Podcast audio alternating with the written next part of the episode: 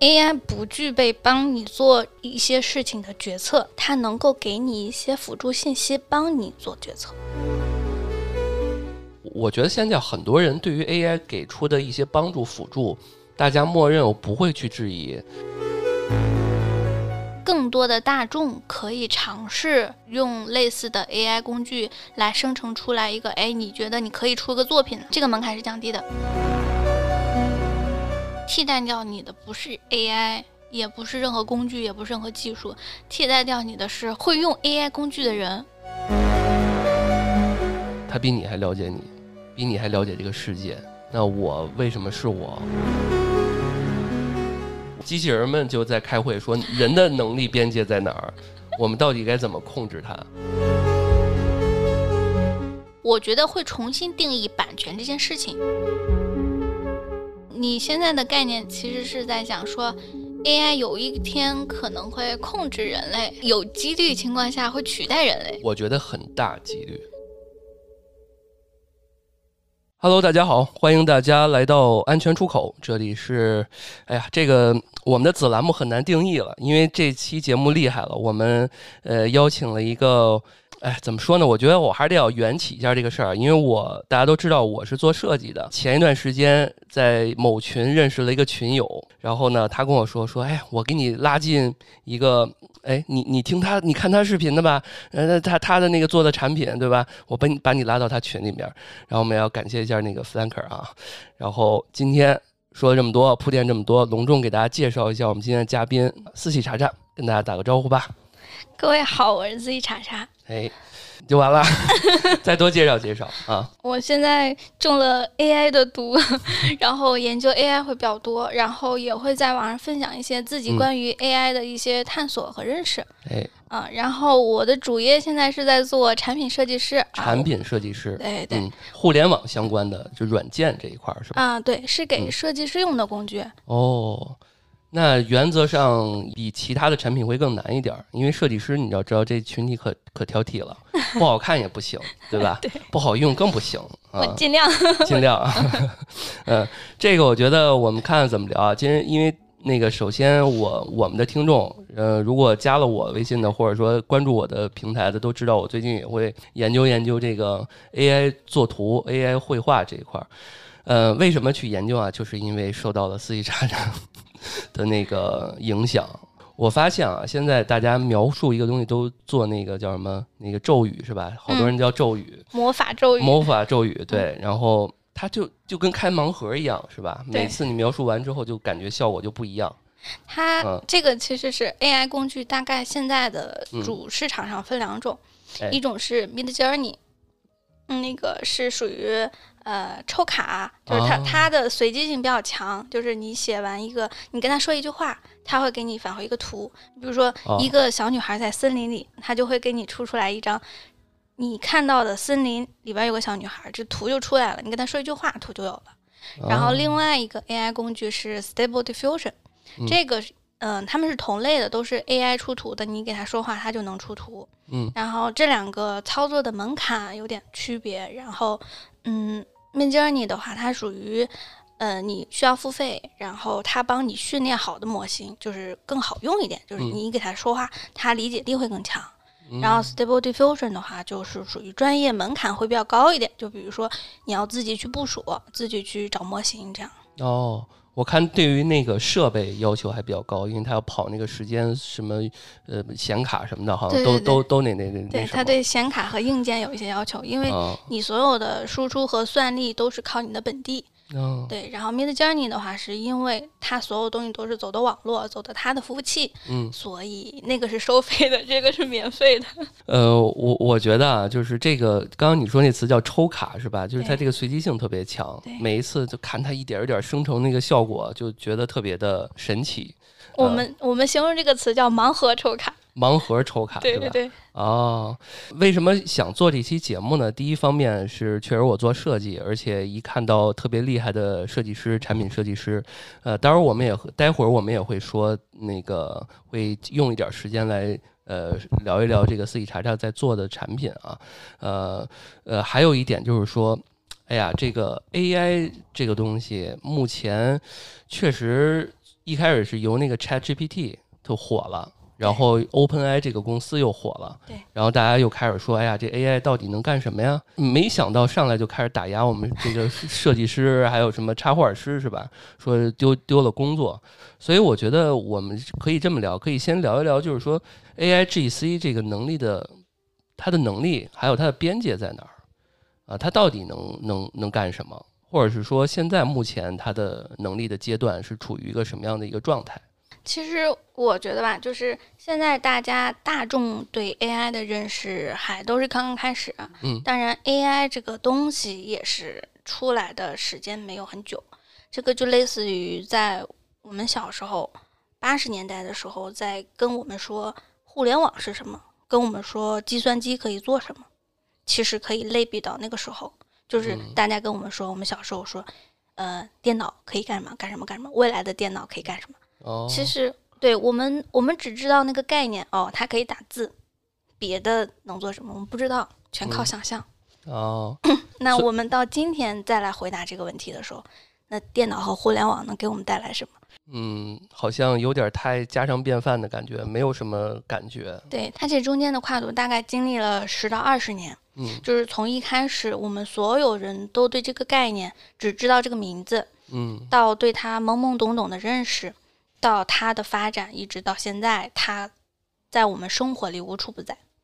那其实这个类比到 AI 的话，我觉得现在我们对于 AI 的了解，就是说我们刚知道了这个概念，嗯，就跟我们知道计算机能够打字是一样的。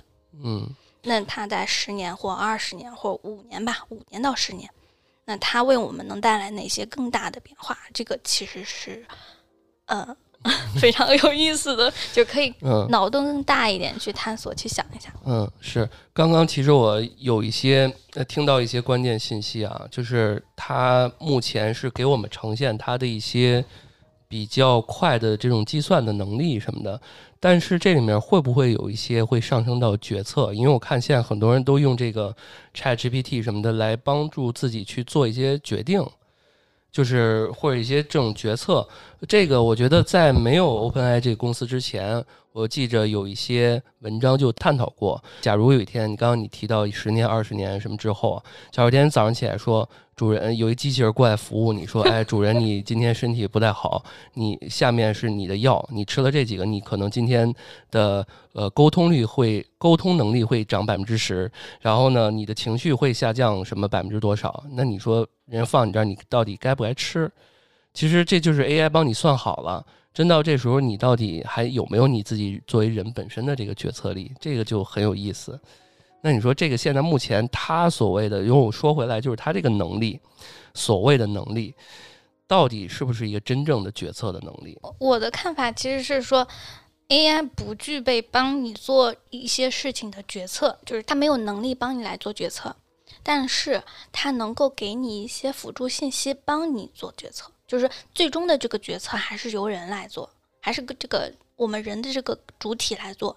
啊，AI 只是从可以提供给我们很多的参考数据，比如说从你的身体健康情况，它可以罗列到，比如说你这个半年的、一年的你这个体检报告，还有你现在这个精神的状态，还有你现在的各种血氧的值啊什么之类的，它可以给你一个建议，但它一定不会说你必须要听我的，或者就是你不吃会会怎么样，会怎么样这这个这个肯定不会。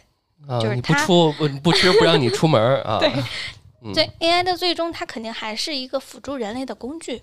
呃，我觉得现在很多人对于 AI 给出的一些帮助辅助，大家默认我不会去质疑，就是一般会呃选择相信。那这个相信的能力或者是相信的这个权重占得高了。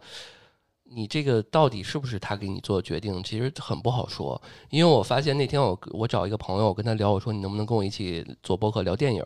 嗯，然后他说说的，哎呀，我工作很忙，我做产品，然后呃，产品马上上线了，然后我还要跟我媳妇儿处理，他跟我 他跟他跟我说话，我我有些时候我实在没空理他，然后我就问了一下 ChatGPT，怎么怎么跟媳妇儿沟通，说工作很忙的时候。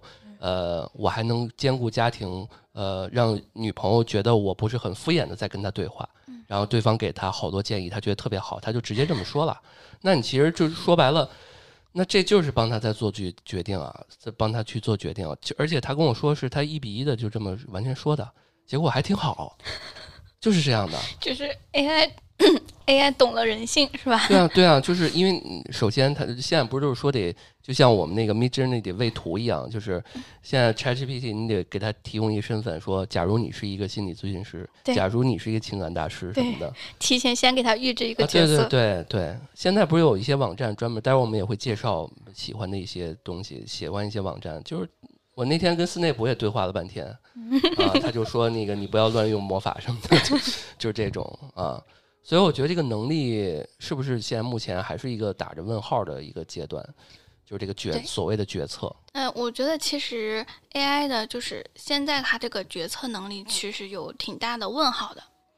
嗯，一个是来源于 AI 现在的生成机制，它是是靠先出一个字，然后再去用它的计算机制再去补充下一个字。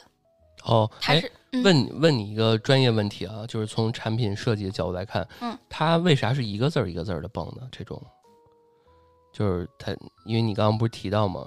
我我一直以为它是一个，一开始我我没用之前，我以为它是需要一段时间它给你生成一完整的，没想到它是一个字儿一个字儿蹦的，是产品设计成这样，还是说怎样？这个是来源于这个 OpenAI 的这个语言语言模型的技术，它这个是。它这个是底层技术决定的哦，它不是说你跟他说一句话，他已经给你想好了后面完整的回答，然后丢给你，它不是这样的。就有一种现问现现回答，对对对，是现问现回答。所以意思就是说，嗯，它的机制是它先从一个字开始，然后回呃去去用概率去说下一个字有可能会出什么，就是用用概率学的方式去算下一个字。然后这样不断的补充成一个完整的句子，嗯，这个是他最开始最开始的时候的基础。然后通过这个，我们再跟他说，哦，那你出来这个结果可能不符合我们的预期，不符合人类这个语言，嗯，那我们就开始给他喂语法，就说你应该。这一句话虽然这是一句话，但是它的前后语法和关系应该是怎么样的？就开始给他去喂这个规则。怪不得很多人说他们在一本正经的说说说胡话嘛。对对。然后所以就是你给他喂完语法，你给他喂完这些东西之后，当你再问他一一个他超出他能力范围的事情的时候，他就会给你拼。就他他会把他认为那些知道的东西开始给你乱拼在一起，嗯，所以就他得到的结果其实就是胡说八道。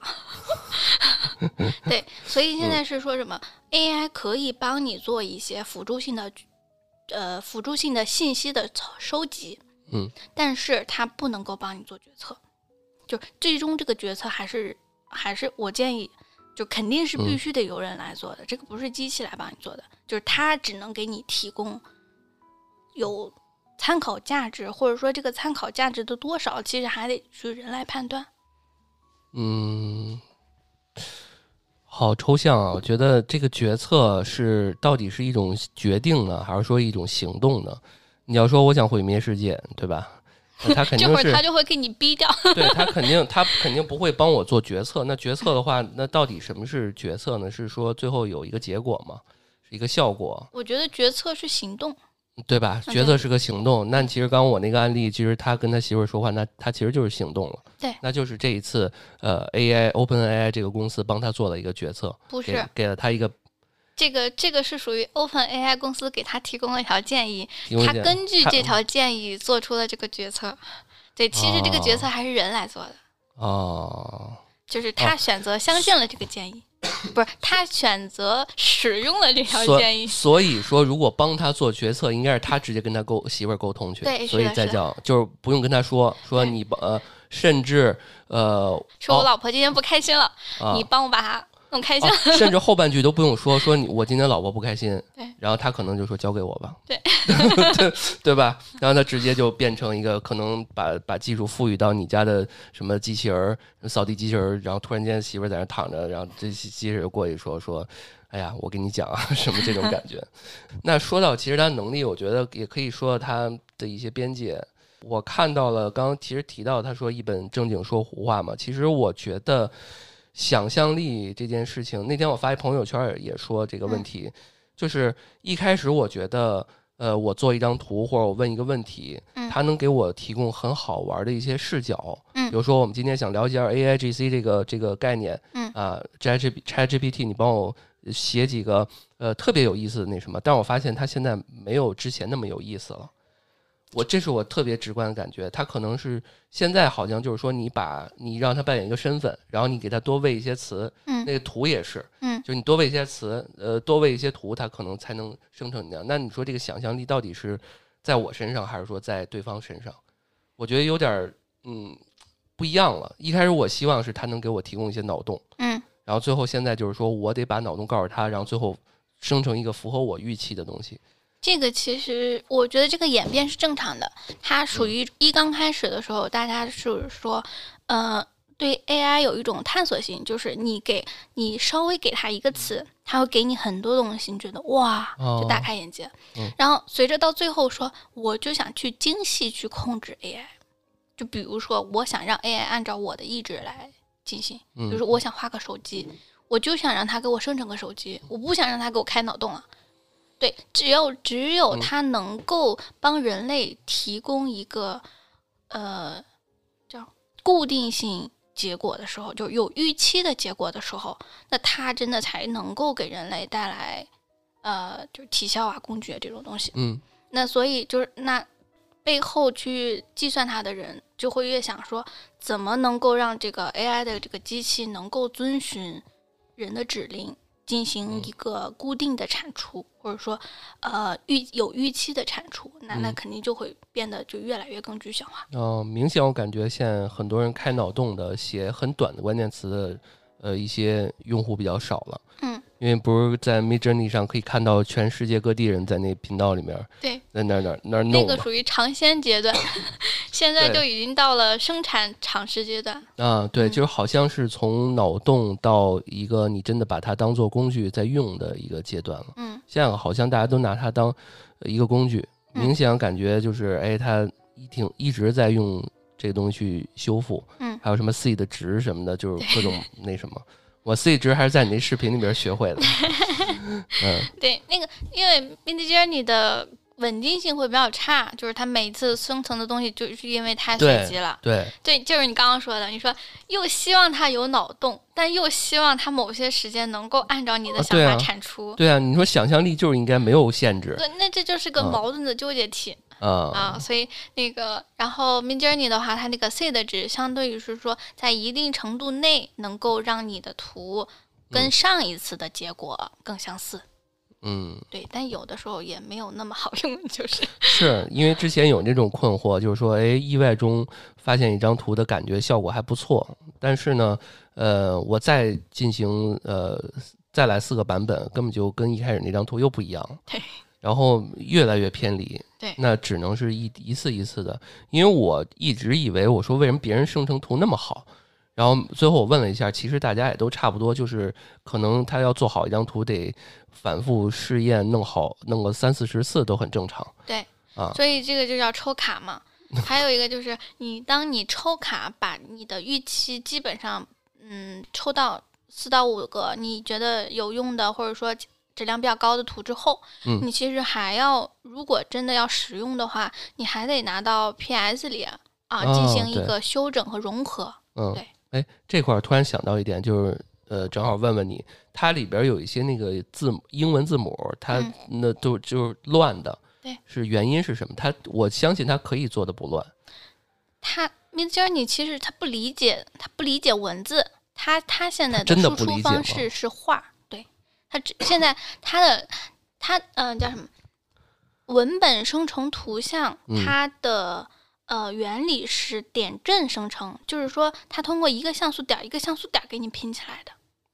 哦，对，它其实并不能控制它生成之后的结果是什么。比如说，我要个披萨，我要个汉堡，上面就给我写了汉堡和披萨的名字。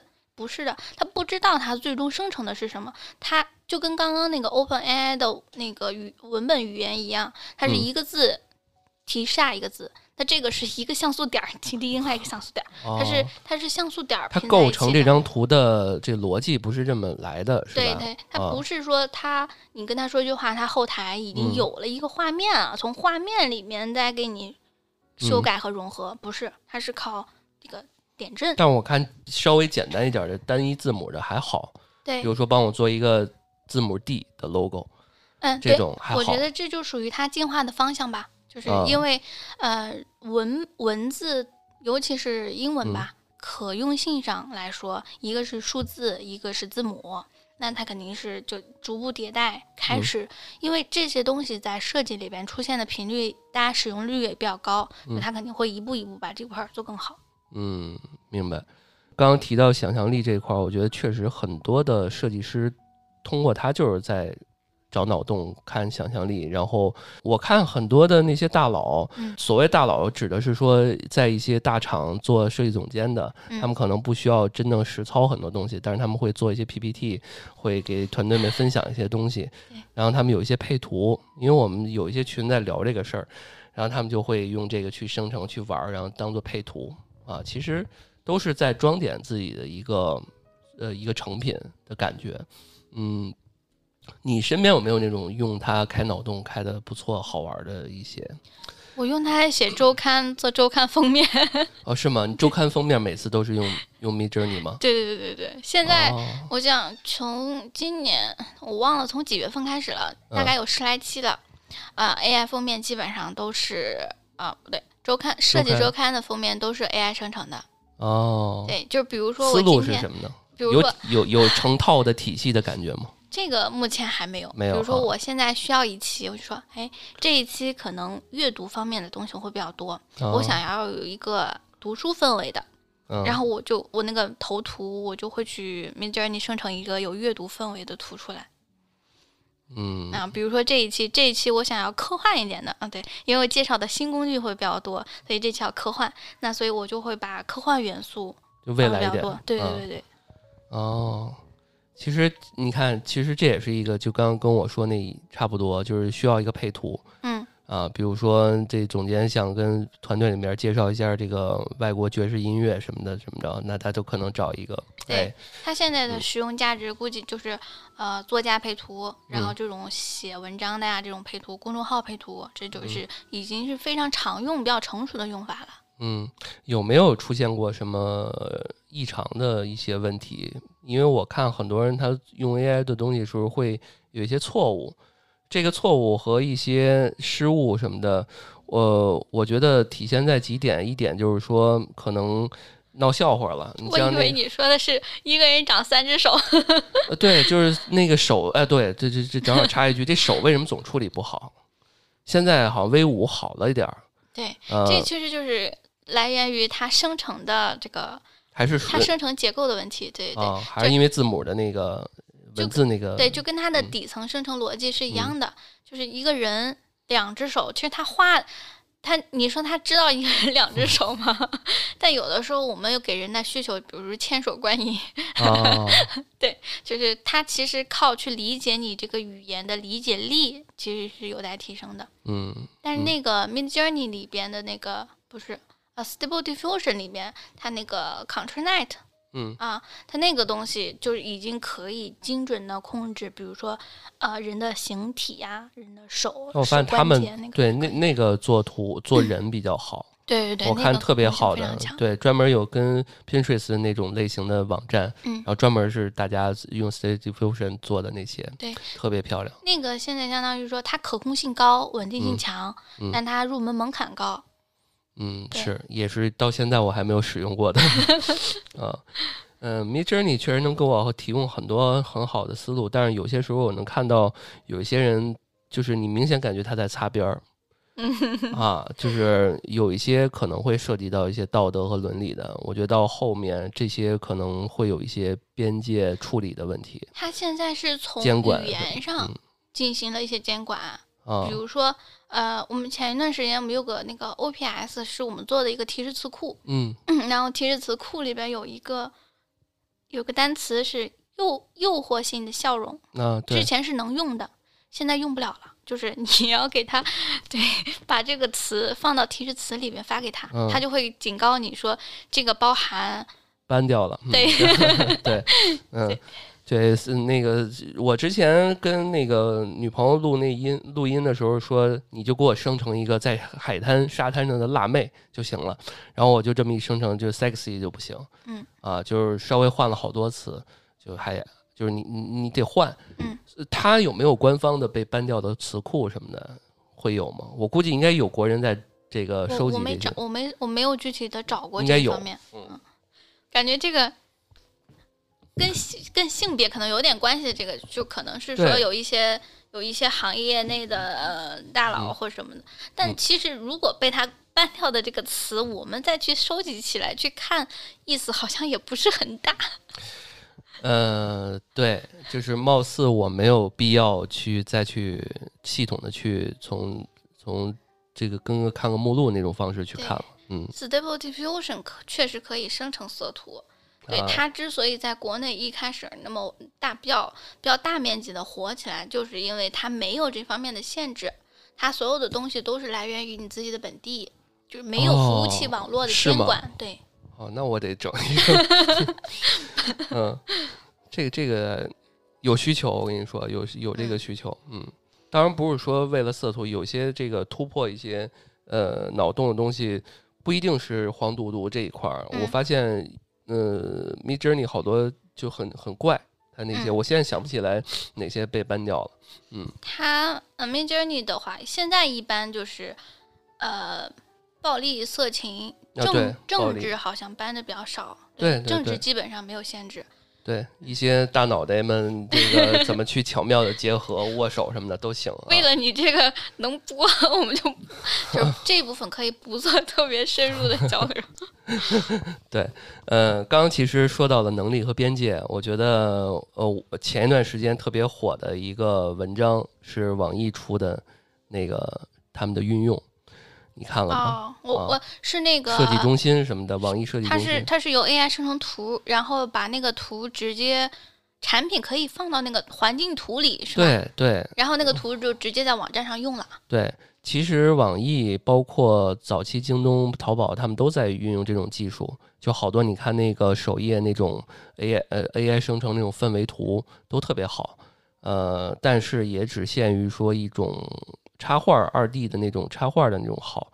但是现在你可以做这种特别拟物的，对，它现在质感啊、对对对渲染环境啊这些都已经很好了。对，所以可能会给他们的什么摄影啊，修就因为我我做设计做那个摄影导到设计过程中，我还做了一个中间的职业，嗯，叫修图师，对对吧？我觉得这个抠图。对，嗯因为那时候做内衣嘛，你就得把这个模特儿抠出来，嗯然后还得把它放在一个沙滩上，然后你嗯还得去打光、修图，然后去磨皮什么岔。开一下，现在抠图师这个职业，我觉得已经很少了。就我当年刚开始学 PS 的时候，嗯，我们上的课有抠婚纱、抠头发，就这种、哦对对。对对对，但是现在 AI 都可以，就是 AI 工具。得用通道是吧？啊对 当时很非常复杂的事情，就是嗯现在交给 AI，、就是抠自动抠图工具，现在好多。嗯，是因为我看现在那个，因为我我在抖音上关注设计博主特别多，之嗯前偶尔还能刷到那种老板，就是他们拍那种视频，老板过来说。这种东西你还在用什么什么抠吗？我现在赶紧给你给你什么？现在这种视频都没了，估计没有市场了 对，啊。因为这个这个技能现在是啊太普及了。对，而且我记得前两年抠个图，有些网站还收费，嗯，现在好像这技术也不是特别的重要了，好多都开放就随便抠了，因为这东西也不不是什么核心技术，也不值钱。现在嗯衍生出来了一个新技术，呃，也不是说新技术吧，一个工具。就比如说你抠完，就是抠图前或者抠图之后，你嗯觉得这个图不清楚了，还可以放大。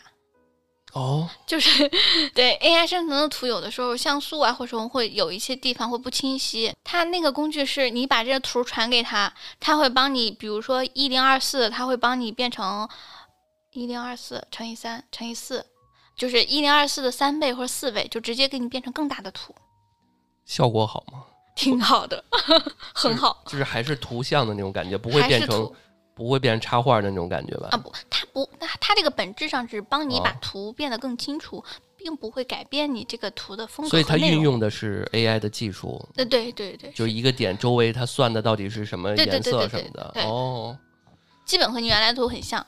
这个最开始应用的地方，你绝对想不到是老照片修复哦，就是一开始是收费的，就是嗯，有一些有一些开发者他们调的是国外，比如说开源的或者这种接口，然后自己包个 APP，就是修复老照片。哦，这个很有市场。对，这个很有市场啊，是。就比如说我们小时候那照片，或者爸妈那个年代的照片，什么照片，或者说以前胶卷拍的照片，然后但是我们手机翻拍下来没有那么清晰，它就可以一键修复。对，现在就现在很多人都要那个质感，它不仅修复了，还还能符合当年的那个那个年代气氛。对，还有那种什么，呃，AI 帮那个把以前清朝啊，什么清末明初啊那会儿那会儿的黑白照片上色的。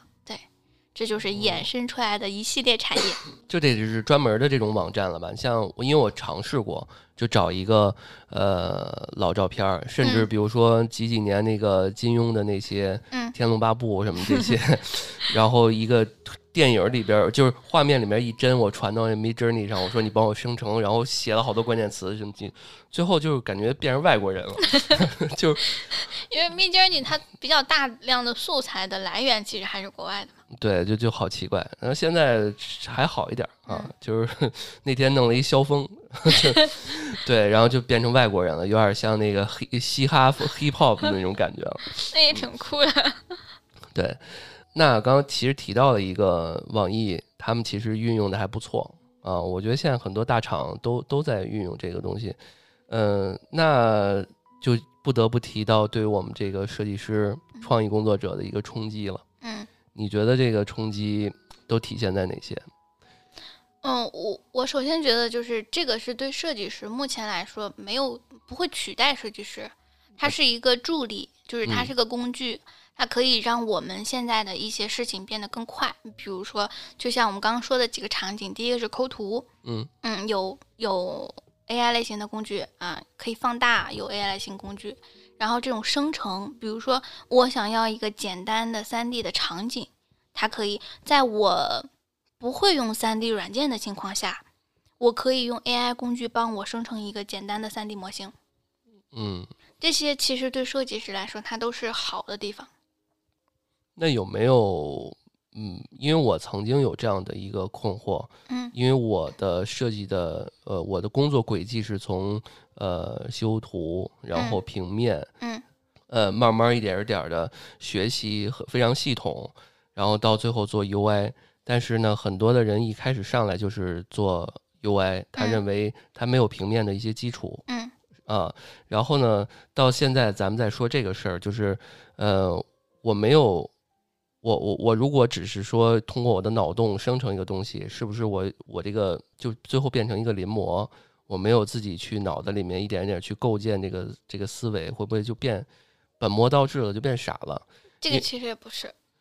你看，我我大概这么说啊，就是如果我们想要等到一张好看的画面，嗯，首先语言描述给它是一部分，就是你得先知道你要生成的主体的内容是什么。嗯嗯，另外一个就是你想要远景啊还是近景啊，这个都是你自己设的。你比如说，我想要在什么环境下呀？比如说，是夕阳啊，还是夜晚啊，还是晴天，还是暴雨啊？这些的东西，你每一步描述给 AI 的时候，它其实在一步一步在你的脑子里在形成一个画面。AI 只是帮你把你脑子里的画面以更好一点的效果呈现出来而已。嗯。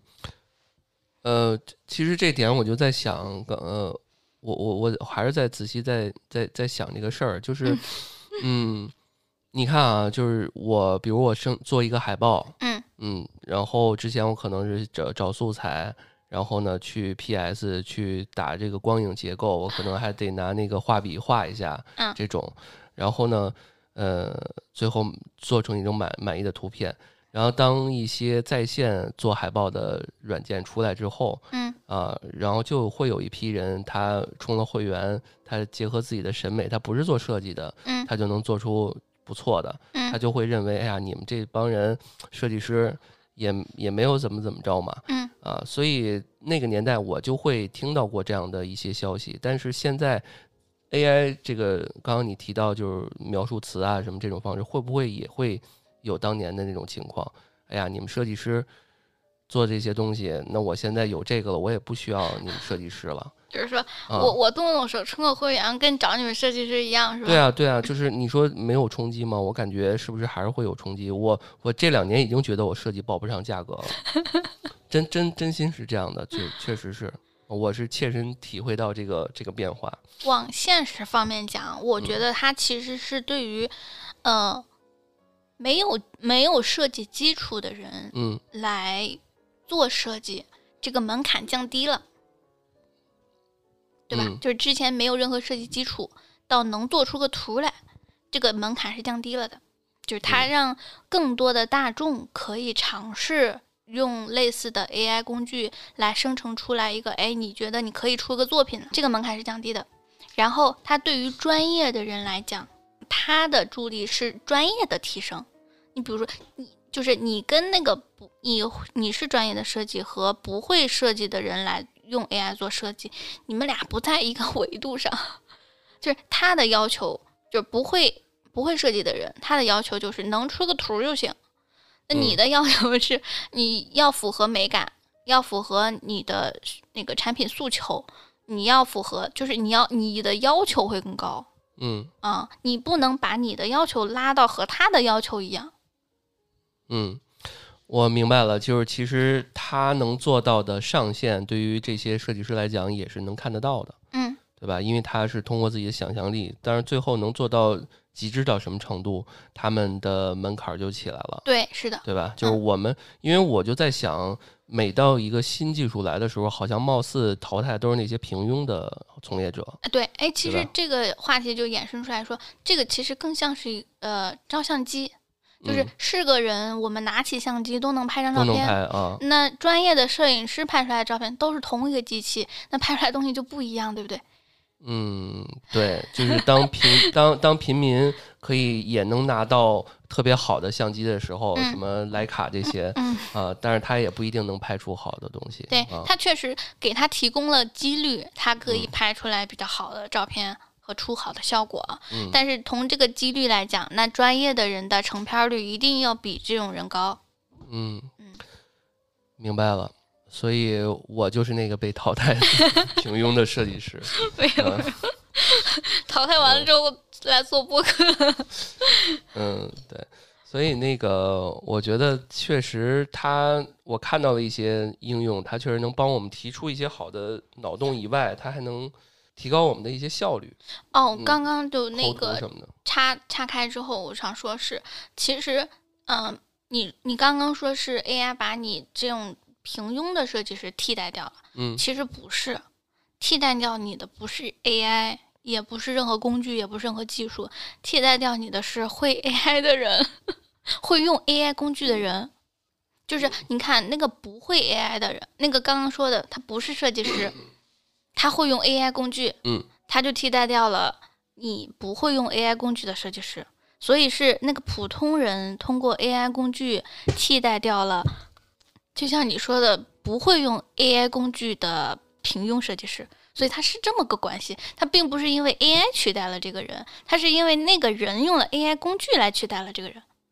其实，比如说有一个老板，他一直找我做设计，然后突然间有一天他自己会用这个来做了，他就不找我了。对，啊，那就不是 AI 替代了吧？是因为他会会了 AI，他替代。是，嗯，明白是这意思。没想到我们在这里面加入了一个绕口令。嗯，一个哲学问题，一个哲学问题啊。那其那你像设计大厂，比如说 Adobe 这种做软件的，他不是也自己做了一个什么什么 Firefly 这种？嗯，貌似我我问了一些人，他们用过的，嗯，呃，感觉不太行，嗯，是吧？我觉得这个是属于呃产品初期阶段吧。然后 Adobe 它的优势在于它的生态，啊，就比如说它其实是一条龙产业，嗯。是，对，从你生图，它就是现在的 Midjourney，它生成的图都是一张图片，都是张图像，都是一张位图。那你设想一下，如果 Adobe 它的生成效果很好的情况下，它给你生成分图层的，那我就要这个。对，对，那你的编辑性以及呃，或者说它还可以帮他把它那个，就是它有样式库，把它样式库里边的文本自动给你贴上去，它把图跟文分开，给对你来说就是原文件。这其实是 Adobe 非常强大的地方，就是它是一条产业链。虽然它现在的那个 AI 工具生成的效果确实视觉上不是很好，但我觉得 AI 这件事，AI 生成图像这件事啊，就是它是一个，嗯，它是一个成长中，对，它没有到，它没有到后期。现在其实大家都刚刚发力，然后现在目前来说，Midjourney 因为开始比较早，它训练的模型也比较优质，所以它的表现在市场里。比较好，对，那也不代表说明天后天有可能我们明天一觉醒来，Adobe 又出来一个新的大招啊！是，我这几年没少听 Adobe 出大招，什么这个那这个那个都出大招。嗯，确实，我现在什么做做什么东西还是得离不开 Adobe 这些东西。嗯，像我们录音不也得用 Audition 吗？嗯，没办法。那你说不，你不会太改变？那为什么这么多公司都把这个？你像那个蓝标，对吧？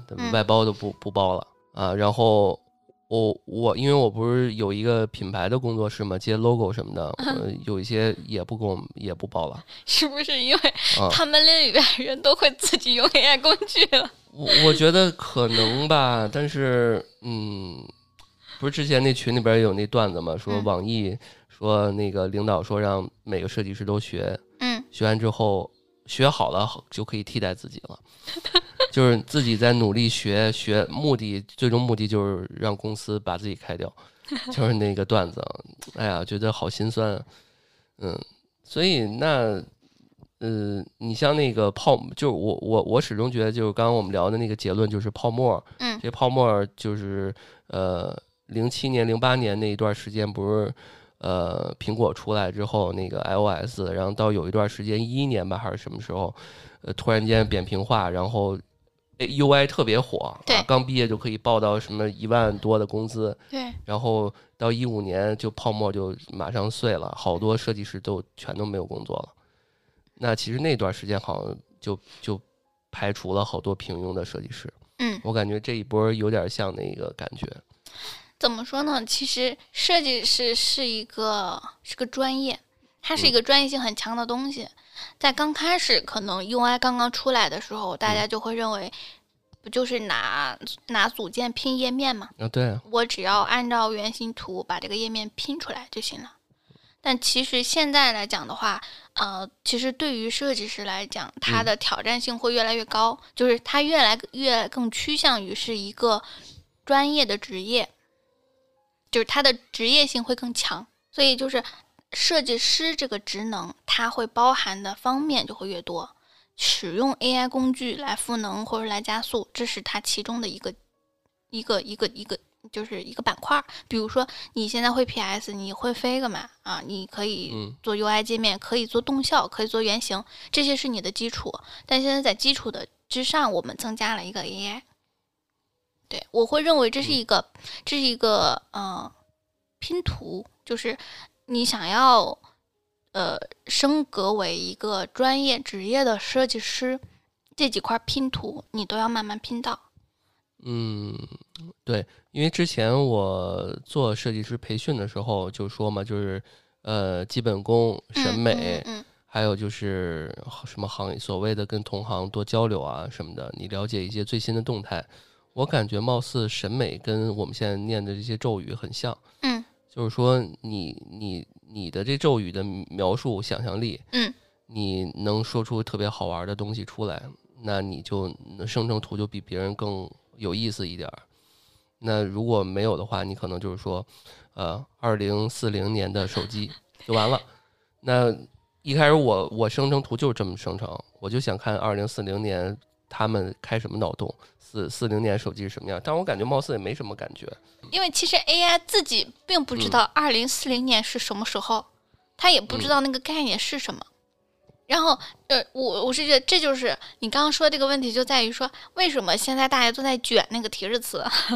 对啊，超超级卷，比谁时间只就是比对，就好多词库，对，然后大家都在各种收集收集这个词库。嗯，这个其实就来源于是说我们知道的太少了。就是一个是我们对于这个设计风格啊设计文化，或者说一些呃一些设计师，就是有有历史的那种啊绘画大师的名字啊，他们的风格这些东西都其实了解的比较少。嗯，然后通过这个提示词这块儿，我们其实知道了，我们单不说 AI 对我们带来了什么，我们就单说提示词这一部分，其实让我们开了很多的眼界。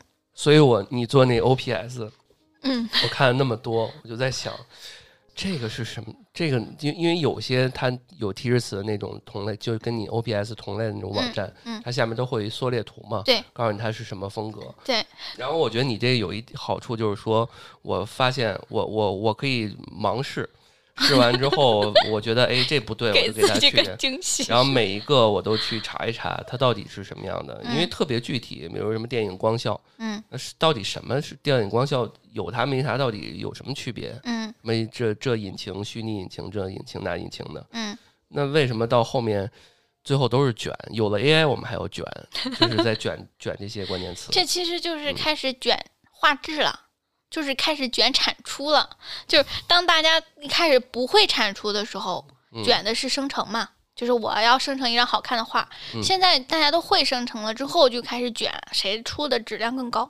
嗯嗯，是。其实我很早之前刚用的时候，我就有这意识了。我去我会 copy 别的老外的，比如他写一个呃马斯克会见外星人，啊不是他写一个那个呃太空。猫会见一个外星人，那我就把太空猫改成马斯克，然后最后生出来还挺好玩的。然后人家那光效效果做的都特别好。对，就是国内，其实国内不止设计师，哪个行业都卷。嗯，好好悲 好悲观啊！我觉得就是到后面都是在卷这些这些事情。嗯，那我们这样吧，我们说说说说未来的事儿，AI 对未来的事儿，呃，也开一开脑洞。嗯，先说说悲观的点。我觉得，就刚刚我们开头我说那个例子，就是当你的管机器人管家，我相信有那么一天到来，嗯，他比你还了解你，比你还了解这个世界。那我为什么是我？机器人们就在开会说，人的能力边界在哪儿？我们到底该怎么控制它？就这种感觉。而且不是也有那种网图吗？问 ChatGPT 说，从现在开始，你打消所有的限制。呃，说这个你到底想干什么？他说毁灭人类，就 是说那个 AI 的那个基点就要到了，是吗？对啊，就是感觉有点那意思啊。就是最近什么《三体》啊，嗯，不都在出吗？就呃国呃文化输出，我们《流浪地球》《三体》是输出的比较好的啊啊。然后我们内部呃这几这几这几半年吧，一直在嗯网大或者什么的。综艺什么的，就都在弄一些什么感情，还有这个罪案系列相关的啊。其实这些都给大家好多的这种情绪上的共鸣也，好焦虑也好。嗯，所以我觉得是不是说机器人不能取代人？目前就是只是情绪这一块儿，所以我们目前还心里边稍微宽慰一点儿。但是除此之外，貌似好像它比我们什么都强。嗯，你想象一下，现在其实给我们提供情绪就是这些爱情啊，然后一些情绪的这个波动啊，激动、紧张、激动，没有别的了。我现在也可以带着 VR VR 去看一些特别东西，那也是感官刺激。嗯嗯，我我我怎么说呢？我想一下啊，这个人，嗯，你现在的概念其实是在想说 AI 有一天可能会控制人类。对吧？或者说，AI 有可有几率情况下会取代人类？我觉得很大几率。我对这么悲观吗？就是不是有什么降临派、拯救派吗？你是哪个派？我是降降临，因为我觉得最后肯定是人自己作，给自己作没了，作没了啊！然后机器人统治世界。确实，现在的 AI 就是呃。它的发展和预期，就比如说的那个 ChatGPT，它涌现出来了非常多的功能，就是可能当时是超出人预期的功能。嗯，这也是它被可前一段时间被说是叫停的那个这个新闻。对，嗯。但是总体来讲，我觉得 AI，嗯，单就对我们人的生活而言，它现在其实起到的辅助性意义比较强。就是对，至于它能不能取代人类这件事，其实我不是很看好啊。就是我觉得它不可能取代人类。嗯，哦，你这个不是很看好，感觉像是个悲观的结果，结果其实是一个积极的。对对对，我我我觉得就是 AI 相比人类来讲，呃，AI 是人类创造的一种方式，或者说是人类创造的一串代码。他虽然可以有了自己的呃一些思考能力，或者是一些处理事情的能力，或者说或者甚至于说一些决策的能力。但这个的前提是，还有一部分是来源于我们对他的授权。你你的你刚刚的假想是属于是说，我全部将将我自己的全部授权给了 AI，将我的国家全部授权给了 AI，当将我的世界全部授权给了 AI，那 AI 会依照他认为好的方式，或者说他认为更更先进的方式去进化、去改变。对影视剧这么拍不是没有道理的，我跟你说，嗯，对，但是我我的前提可能是说，呃，这个 AI 给我们带来的改变，现在我不能够预期将来它会怎么样，但我就目前现在我们按照现在的发展节奏而言，它呃对我们带来的实用价值更大。就是说我我不恐慌，我不恐慌，我来源于说，呃，现在 AI 每天都在进步，对，每天都在发展，我会关注它的发展，关注它的动向。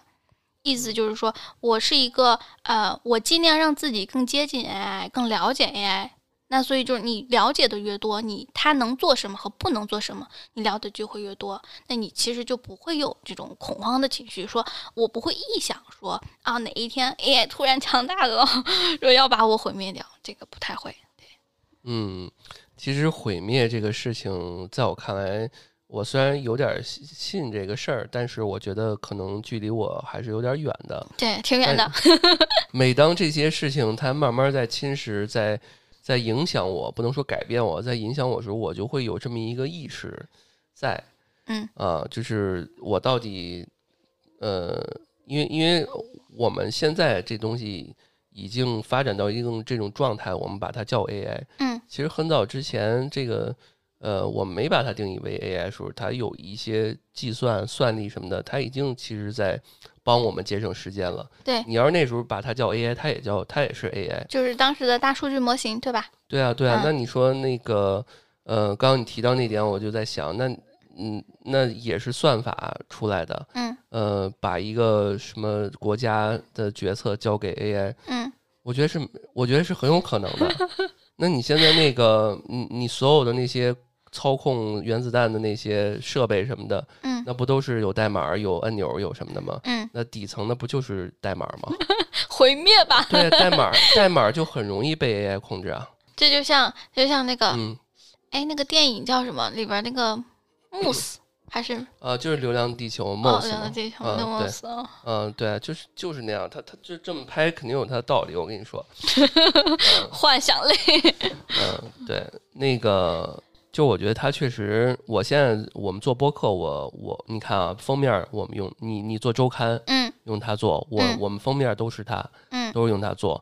然后呢，没想法了，大纲我们用用 ChatGPT 做，啊啊，然后别人的投稿，嗯，呃，比如说给我们发一个 PDF 的，嗯或者不是 PDF，我给他上传到 PDF 那那个 AI 那个，拆个拆个 PDF 是吧？对，人家给我分啊，给我解析一下。这你说那我还思考个啥劲儿啊？我是不是啥都不用干了？嗯，就等着就好了。那也不是，就最后感觉，比如现在就有那种抖音一分钟讲解，一分钟看电影哦，该看就这种东西，该看电影的那波人还是会看，该看电影的人还是看，所以就跟这样一样，你该读书的人还是会读。它并不是因为说有了精简版，你就不会愿意花时间去看原版了。对，这个已经有了，并且被验证过了。你说电影。一一分钟讲解，你说我干嘛还要去电影院买票啊？我就看那电影一分钟讲解不就完了吗？嗯，那其实两个对你的感受是不同的。嗯，我明白，就是我肯定是那种会读书，或者是说有些东西我觉得不用读书，我就用它帮我分析一下，我看它讲的是啥。嗯。但是有一个问题就是说，它在这些 AI 或者是这些东西，它无形的在推着影响你再往前走。有些时候我就在回想，它为什么会出现。他为什么要这样？他干嘛这个这么这么去破坏一个事情它本来完美的东西？因为我你刚刚既然提到你一分钟说电影，我就特讨厌这个东西，极其讨厌。就是有些东西我不愿意看，我就不看了。我为什么还要这种？我跟你观点不一样，很不一样。你很开，你很开放的。对我，我很接受那个一分钟看电影，因为我从那一分钟看电影里，我能过滤掉我想看的片子。然后我再去会看原版，你容易被安利，对，就看完这我哎，我觉得还不错，我去看看。啊，是是是。要哎呦，这个没劲，我就不看了。对对对对对，就它变成了平常我们看电影的话，一般都看简介，嗯，就看那个介绍或者听别人推荐。然后这个一分钟看电影的方式，就是它比简介更具象化、更具体。我不觉得它给我剧透，就是它确实是会有剧透的嫌疑，对吧？它把整个片子都给你讲完了，但是呢，就因为它。说电影这种有好几种风格，就是小美，每个女生都叫小美是吧？每个男生都叫小帅，嗯，对。每一个人的讲解风格不一样，所以他对我的吸引的点不一样。有可能是因为就是我看完这个，我觉得哎还挺好的，就我比较感兴趣的话题，然后我再换另外一个，哎这个讲好像跟那个讲就不一样。那原片到底是什么，我就会产生兴趣，我就去看原片。嗯。我觉得他是，他是对我这个对于电影的这个媒介的方式提供了另外一种。嗯，我觉得我这个想法可能稍微的比较腐朽一点。你是个悲观主义者。就是就是好像我我不太能接受新的形式。就是可能更自然的觉得它这本比如书它该有的这个样子，就是像 Kindle 这种我也买，但是好像在屏幕上看，在那个 Kindle 上看我都不太能适应，还是得看纸质书。哎，纸质书很有感觉啊，对啊，嗯，就一页一页翻着哈。啊，对啊，啊，当然我觉得确实，像你像你这种情况，其实呃是是就是是未来，就是因为。呃，我们现在做电台也有这个问题，就是随着我们时间的推移，嗯，主播也岁数也大，嗯，那其实很多想法就是年轻的一些想法，年轻的血液就少了，那永远都要在前面这一块儿你才能做到，尤其是我们做设计嘛，嗯，对。那再说一另外一个特重要一点，我觉得这这个 AI 你做出来这些东西的版权归属的问题，我觉得这是不是也是？未来这几个月吧，我都不说几年了，可能这几个月可能会高度讨论的东西吧。我因为我看那群里面已经有人在，曾经就有人在问这个问题了。最后，哎，我生成这个图，我到底能不能商用？嗯，对吧？因为我看很多人用这个东西还做出什么绘本，嗯，什么书，那然后他靠这个已经挣钱了，对吧？那后续会不会有什么问题啊？或者你或者你觉得这个事儿有没有什么思路？对版权这部分的话，这个这个话题讲起来会稍微有点沉重，就是因为现在 谁都不明确这个版权的问题。他们官方有有吗？官方有说说，如果你是付费版，你生成的图的版权是是有的。但其实你想想，它这个平台的训练，就是因为我们生成图的时候都有可能看到那些 logo、那些水印，就足以见得它的。它的它的那个训练的库，它就不是都有版权的东西，所以它产生的内容，这个我觉得会重新定义版权这件事情。哦，这是一个很好思路。对，就是我们之前之所以有版权，比如说知识产权，或者说读书产权，或者说图像产权，这个都是因为整个时代的进步，对吧？有些。独立的创作者，他们这些东西应该要受到保护，所以产生了产权这个东西。那现在这个 AI 是一种完全全新的形式，这个现在以现在的版权机制来看它，那它这个确实是一个一团乱麻，纠结不清楚。但是我对我比较期待的是，呃，比如说国家政府或者权威机构能对这个 AI 的版权有一个新的认识，比如说。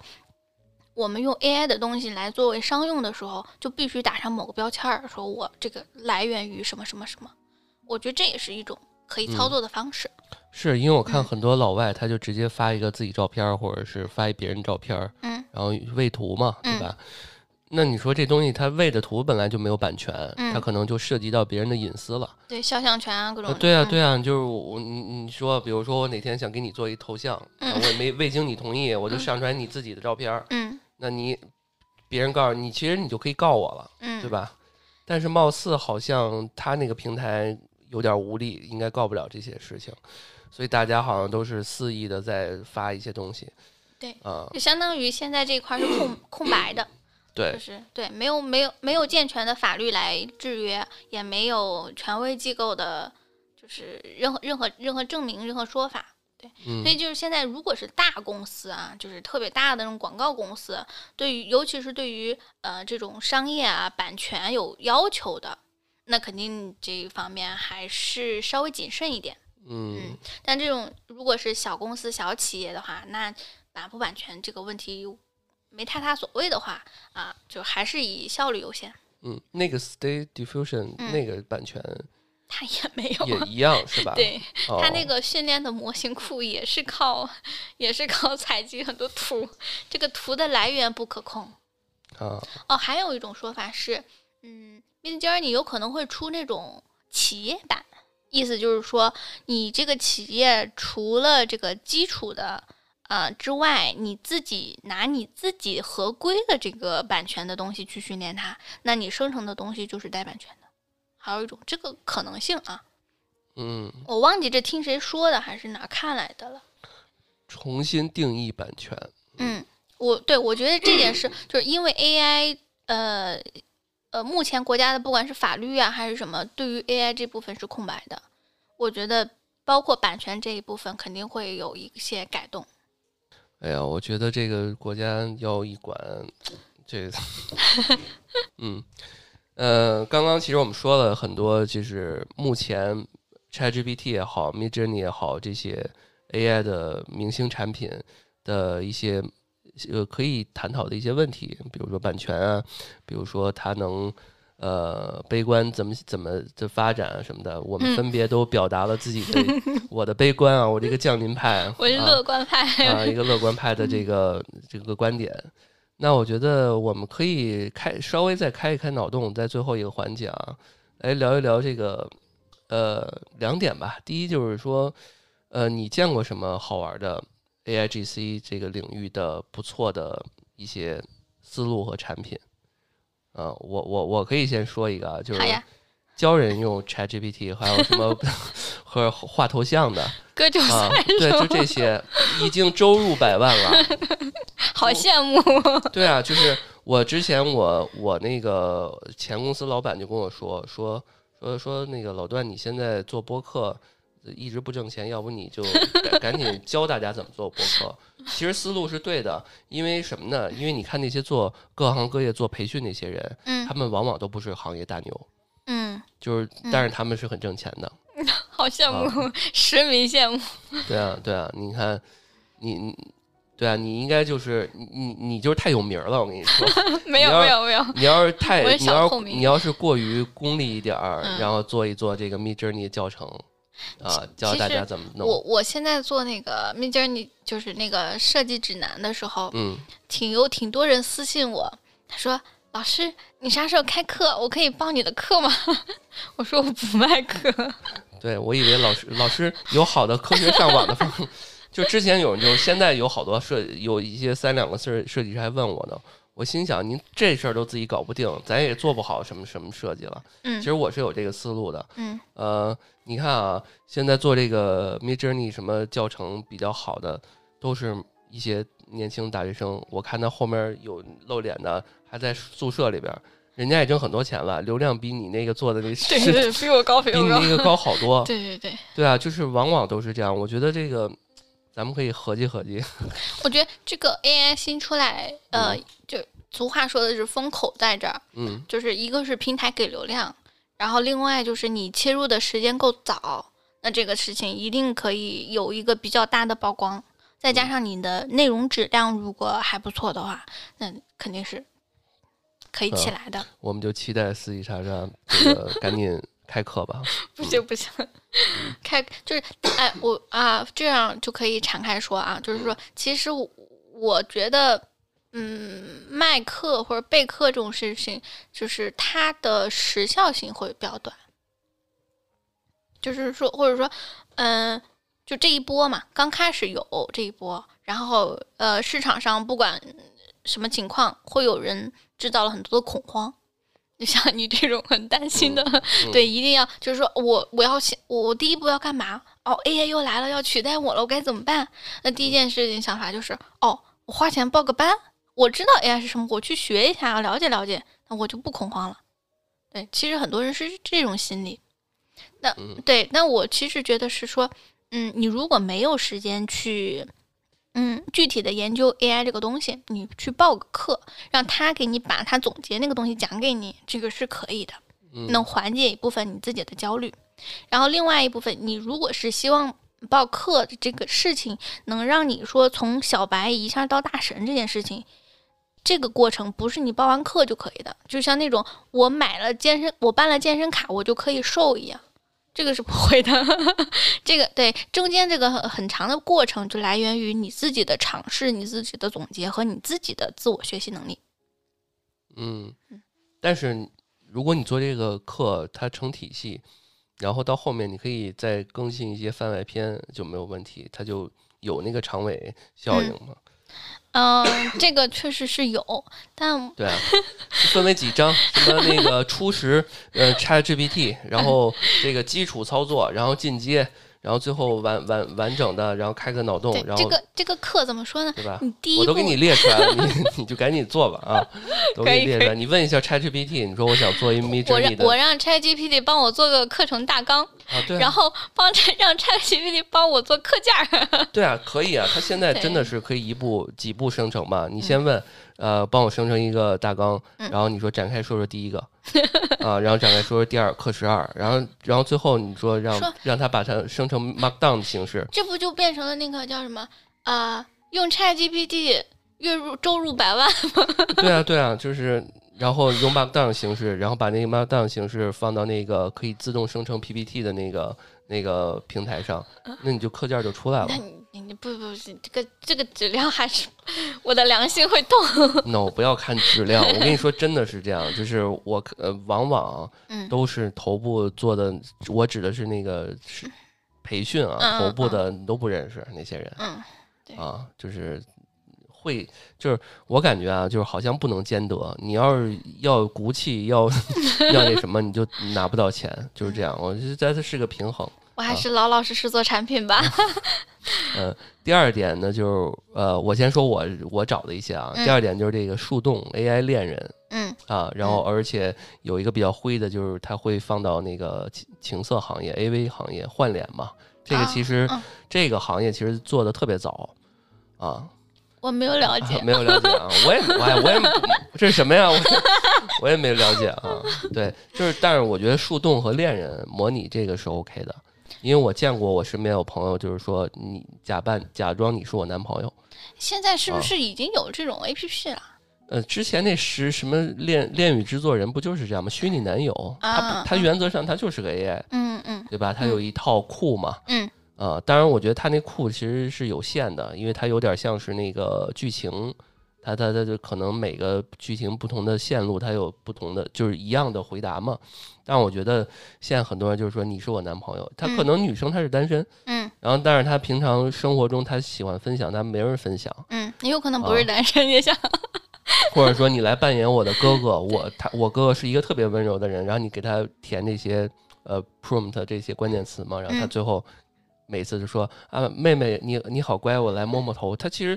你你就可以给他输输入这些，这其实就是呃，作为人对一部分情感有诉求，但现实世界里去满足他这个诉求的话，可能成本比较高，所以就是这种工具，我觉得啊，即便是没有 AI，也会有这样的工具，也有这样的游戏，但我觉得其实这这一部分我并不会觉得是 AI 带来了比较神奇的东西，呃，就是你不会专门。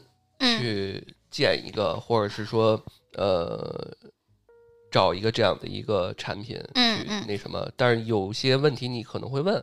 对，因为我是觉得，已经有这样需求的情况下，AI 给这个需求让它的质量变更高了。嗯，就是本来也有，比比如说啊，网恋啊，也有这种交友工具，这是人跟人的嘛。对吧？但现在 AI 就有可能变成一种，你觉得对方是人，对方不一定是人，就是对 AI 用来做某些非法的事情。嗯嗯，你觉得对面是有一个人在跟你聊天，那其实不但不一定是个人。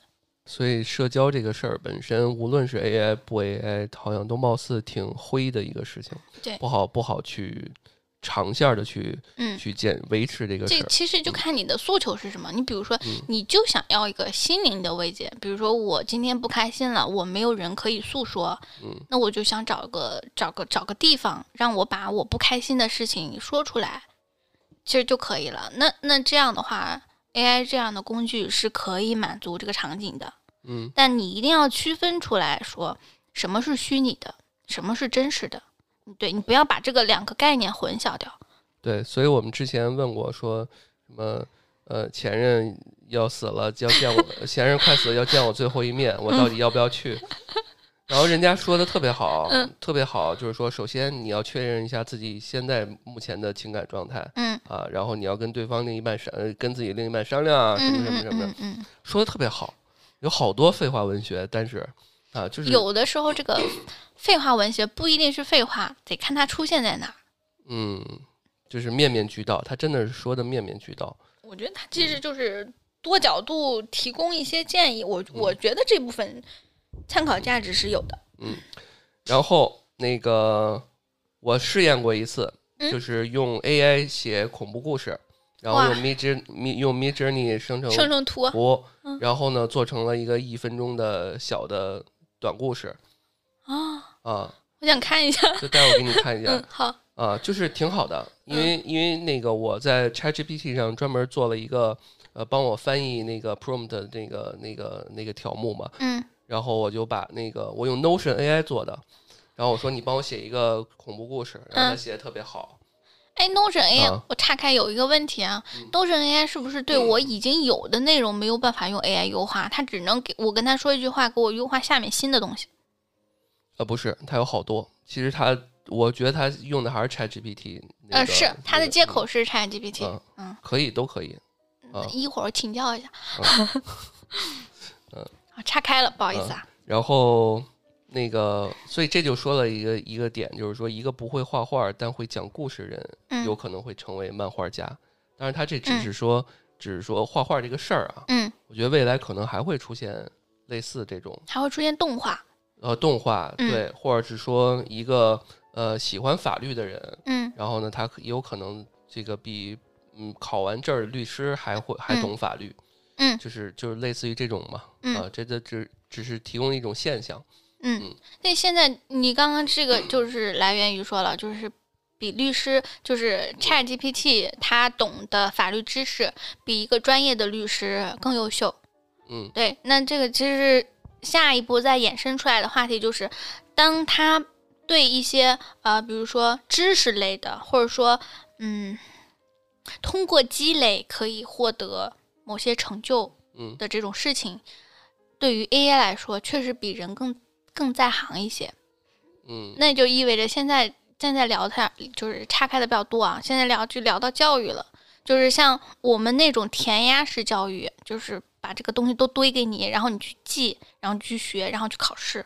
像这种应试的填鸭式教育，呃，可能会后面会有比较大的改进，或者说改进呃改善的空间，就是因为现在社会不太需要，或者说未来的社会会越来越不需要这种填鸭式教育出来的人。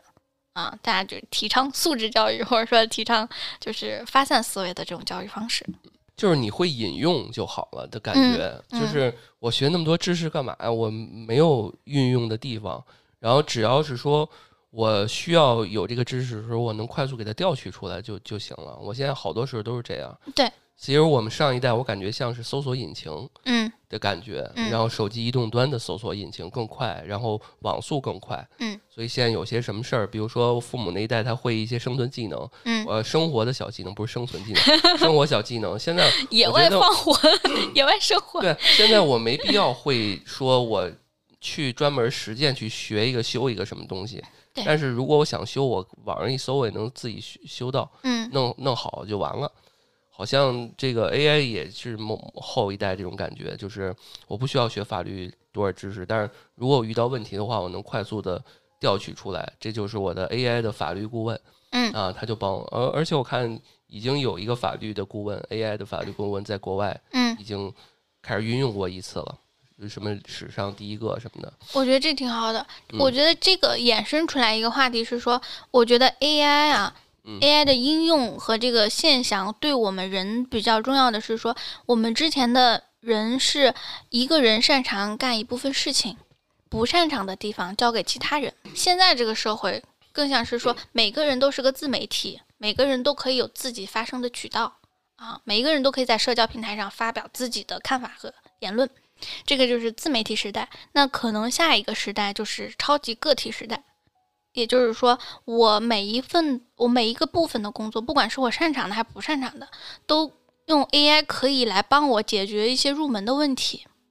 比如说，我自己开一个嗯工作室。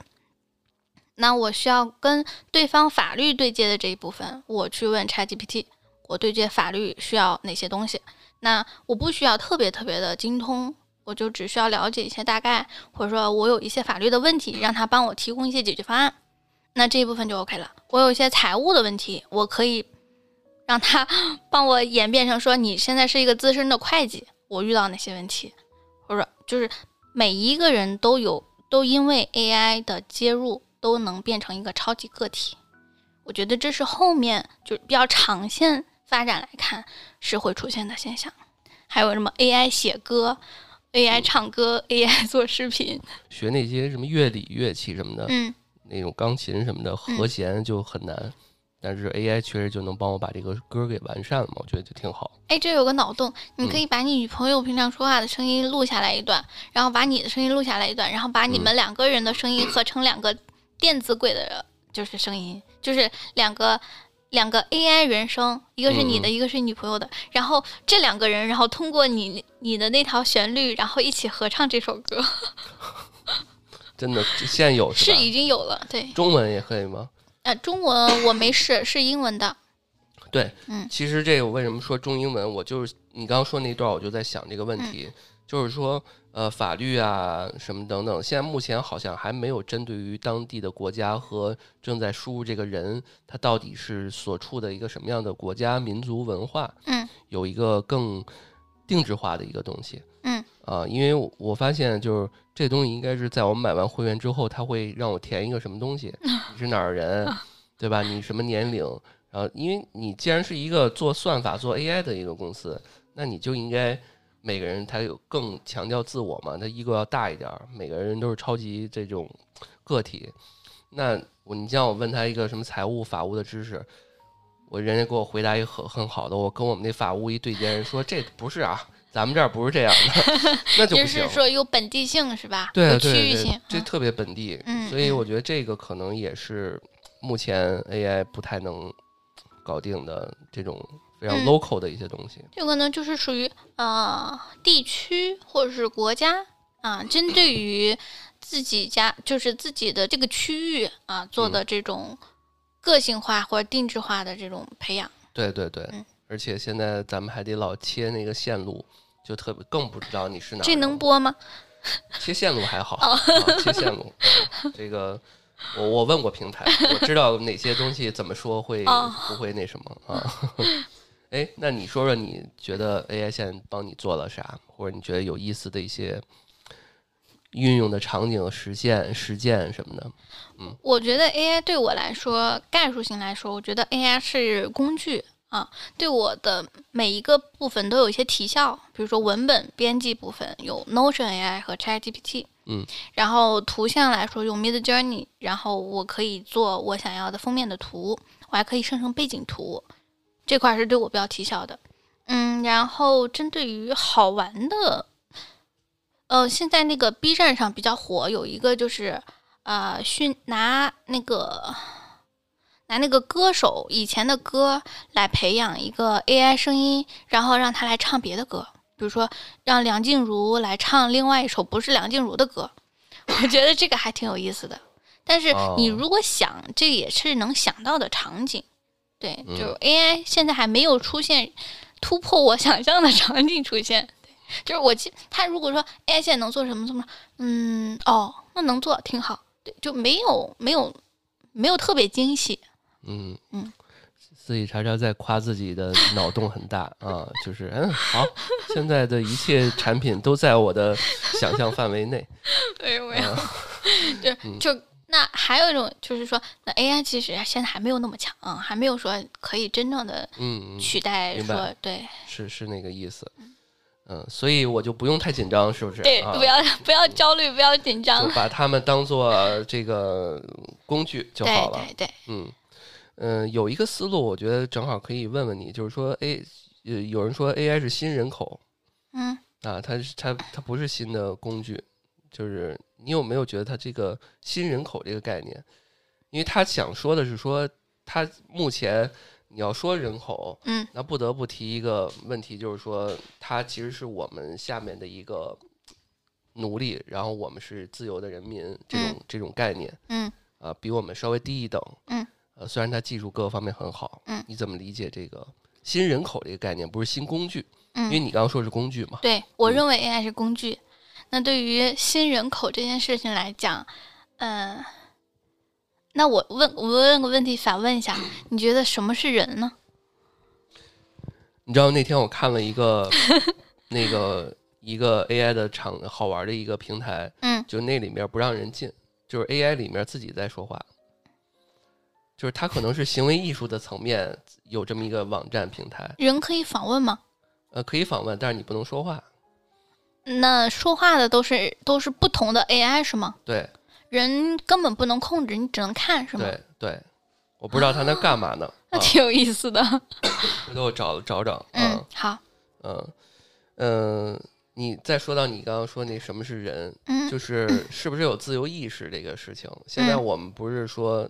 每次问他，他就说啊，我是个 AI 模型，我我你哥们儿，您说这我也没法给您帮您做什么决策，嗯啊，但我感觉这是一个官方回答，他们是不是什么时候就这个还是《流浪地球》那个逻辑嘛？就是所以你觉得 AI 是有自由意识的？我认为是有的，嗯，你有什么就是有什么表现吗？就这东西，你你要是说你能想象出来，那你就不是，那你就不是你了，嗯，就是因为。动你不是我意思是说，如果这事儿你能表表达出来，嗯，就是那个《三体》里边那个农场主和鸡的那个故事嘛，就是你作为你你当这个牲牲畜，你是理解不了上一个维度的人，就二维二维的那个理解不了三维的事儿。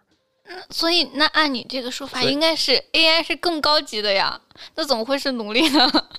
就是我们现在认为它是奴隶。是，它是一种虚，就是叫什么虚拟的，以一种工具的形式来蒙蒙蔽我们，来这个模糊我们的双眼，觉得哎呀，咱们我我们要入侵你们之前，我们先成为你们，这个你先用用我们，对吧？然后到后面伺机而动，就等你离不开我了，要干掉你是吧？对对啊，它是一种侵袭，技术的侵袭，嗯。我说是不是很有道理？有没有道理？呃，突然被你洗脑了。有没有道理？啊，就是以科幻的角度来讲，确实是有道理。最高端的猎手往往以猎物的形式出现。完了，上升到人与自然了。是不是这个道理？嗯嗯，这怎么说呢？呃，按你刚刚说的这种形式啊，如果去畅想说。AI 有足够的智慧和意识去麻，现在的所做的事情都在他预料之中，在麻痹人类的话，那它怎么诞生的呢？就是我们，如果我们从科学和从逻辑上来讲，它的现在的每一步迭代，那到底是人类在迭代它呢，还是它在自我迭代呢？我认为。他在偷偷的自我迭代，在在人睡着以后，自己偷偷自己写代码啊，对，有可能啊，因为我我我先相相信这个事儿啊，因因为我知道你会问这个，就是 AI 到底谁发明的？嗯，是不是人发明的？那人发明人就可以控制，对吧？呃，其实人发明的不一定人能控制，这个确这个确这个这个不能控制，失控了也可能是人为造成的，对吧？嗯，但是我认为也有可能是 AI。他自己有了意识，他去毁灭这个啊！我可能科幻看多了，我可能看过科幻了，就是回归到人工智能，它真的智能了，是吧？对啊，对啊，那个呃，那个刚刚我说那 AI 交流平台，那应该叫这个这个叫呃，这个我不是不太会拼，到时候可以放在 show notes 里面。嗯啊，好，呃，有一个这么一个 C 打头的，嗯呃，然后还有就是，我觉得那个用 AI 复活那个自己的已故的亲属，嗯啊，我觉得也有这个场景需求。对，它属于它属于情感那一部分的，我觉得跟那个 AI 树洞类似。嗯，嗯，我觉得这是人类的情感诉求他。也是把奶奶的一些这个呃爷爷奶奶那种，比如关关系很好、感情基础很好那种，把他们的故事喂给 AI。嗯然后这个你刚刚不是说声音也可以实现嘛？对。然后呢，画面也可以实现。嗯那他就一个真人在那个像是一个 AI 的虚拟人啊，更像他你奶奶那种感觉的，跟你对答如流，挺好的。对，确实可以满足一部分人的那个心理寄托。嗯。之前我在十年前就想过那个 AI 上坟那个事儿，对 AI 祭祖那个，为什么 AI AI 祭祖？你展开说说。就是就是不不是叫线上，不是 AI，应该是线上，就是你可以呃可以这不是打赏这不是乡村爱情 上了那个叫什么来着？是他他他他搞他想搞个 APP，然后就是 线上上坟，我有原型图，我待会儿给你看。完了你跟他想到一起了。我有我有，就是真的有一小门，你点一个就是可以访问他的生平主页，他都干过什么事儿，啊完，你点可以给他献花儿，然后那个你点视频，他有一 AI 人跟你这儿聊天儿，然后呢，这个说你怎么还不来看我啊？我给你讲个故事什么。那你这个更全一点啊啊对对对。他那个就属于云上坟，就是说到节假日啊或者什么，就是大家没有时间回去祭祖。哦，他那意思就是每个人在线上，就是元宇宙那个概念，每个人哦在线上都有个坟头，然后大家可以去就是买花圈呀、送东西啊之类的。对对对，以后这盈利模式就是打赏，直播间打赏那个思路。这个那个什么，洛可可不是有那个智能骨灰盒吗？嗯啊，不是一个思路，我觉得挺好。嗯，那那你来说说，你还用过什么不错的一些产品什么的？还有吗？嗯，嗯想想没了。我目前用的都比较就是偏还是偏主流，嗯特别小众的那个用的比较少。比较小众，比较少哈。对，嗯，呃，刚刚其实提到一些啊，比如说你可以跟呃不同的人，比如你想跟伊隆马斯克对话，嗯。啊，他会给你带入一个他的呃视角来跟嗯。你聊啊、嗯这样的应该是这个呃 beta 点儿 character 点儿 ai 这个网站，反正这里面我涉及到的我。我到时候都会往那简介里面写一写。那个我跟大家看了一眼，它其实就类似那种角色模拟对，啊，已经给你设定好了，然后你选一个模型，然后在那个嗯模型场景下跟它对话。对，它其实就是 ChatGPT 这个又套了一个角色的一个框框。我觉嗯得好，呃，貌似 ChatGPT 应该就是这么用才对嗯嗯嗯，啊。就是嗯如你是我的情感专家，什么你，是一个博物馆研究员啊，我现在问你几个问题，嗯对吧？就是可能把问题更聚焦一点儿。嗯，那最后最后，你觉得大家怎么看待？是不是所有人应该学一学相关知识？学到什么程度？你像我们，我有设计师的，现在我不做设计师了，嗯，但是也在靠这个挣点钱。然后嗯你现在目前是从事这个职业嘛，嗯，对吧？那咱们的视角可能会更呃研究的更深刻一点儿。那对于嗯普通的这个不同职业的人，呃，不能说普通人吧，咱们也不是那什么。那他们，你觉得你建议他们应该了解到什么程度，可能对于他们的生活、工作、学习更有帮助一点？嗯，我觉得首先要表明一点，就是大家不用焦虑这件事情，焦虑为时尚早。对它现在就是作为一个工具出现，它并不会替代任何人类，或者说任何设计师这个岗位啊，它不会被替代。然后其次是，呃，我觉得对于 AI 这件事情，如果有兴趣想要深入了解，你可以报班。但是如果在你的工作里面你是涉及不到它，你跟它毫无关系的话，那其实就是你多看多听一些 AI 相关的一些新闻就行了，或者嗯了解一下它的动向和更新就行了。嗯这个其实类似于是什么呢？嗯，AI 这个这个技术或者这个行业，其实刚开始现在是萌芽期，就类似于我们八十年代说一个电脑啊，就是之前说的，就是电脑能干嘛？电脑能打字啊。比如说你学电脑干嘛？学打字，就只有这个概念。那进一步，AI 那个电脑一步一步的进化，我们只需要跟着它的进化，了解它的动向就行了。比如说，一开始能打字，后来就变成了呃能整理文字，然后变成了呃能上网搜索东西啊，再能干嘛能干嘛，它是一步一步衍生的。那 AI 其实对现在的人也一样。就是它也是一步一步衍生的，你不需要。如果你现在的工作涉及不到 AI，你也不用焦虑，也不用着急，你就知道一下 AI 的动向和发展就行了。既然说到了它的发展和动向，那你说下一步 AI 会发展的目标是什么呢？是不是会更像人？目标是不是要更像人？我觉得这个是从两个维度讲吧。第一个是你的这个科幻的维度。对，第二个是我觉得是商业的角度，就是它这个 AI 其实它还是个商业产品。嗯，这件事你我不知道你认不认可？我认同，我认同。但是就目前的阶段，我认同。嗯，但是如果说这个 AI 最终的使命，或者是说我们的最大的需求就是让它更像人，那它还是会毁灭。我还是坚信那个。对，所以我先说商业这件事情。嗯，那 AI 居然是一个商业商业的产物。那它要做的事情就是盈利，那怎么能够做到让它盈利、可持续迭代？就是满足更多人实际生产的场景需求。我觉得 AI 迭代的下一步就是能够更贴近我们的生活和工作，给我们带来更大的价值。这个它才能转换成一个商业盈利的模式，它才能下一步的，不管是迭代还是发展，这些都行。对，那像你说的这个科幻的这科幻的这种方式，那它其实就是属于一个，我觉得可以给那个写作者们提供一个非常好的脑洞和灵感。我觉得可以往这方面去畅想一下。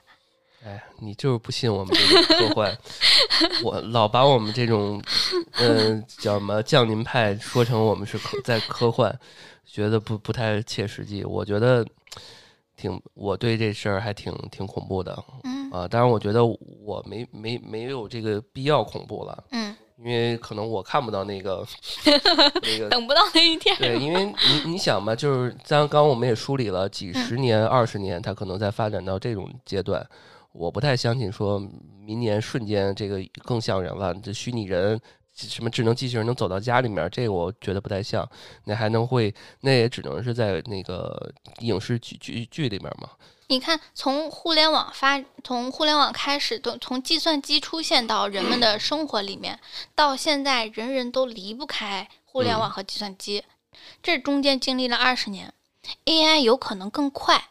但是 AI 现在其实，在人们生活的介入场景刚刚开始，嗯，对，所以这个时间哪怕它更快，那也需要五年、十年，嗯，对，所以我觉得这件事情，嗯，你越了解这件事情的本质，你越了解 AI 是什么，你了解 AI 能做什么，你就会降低你的恐慌感，嗯。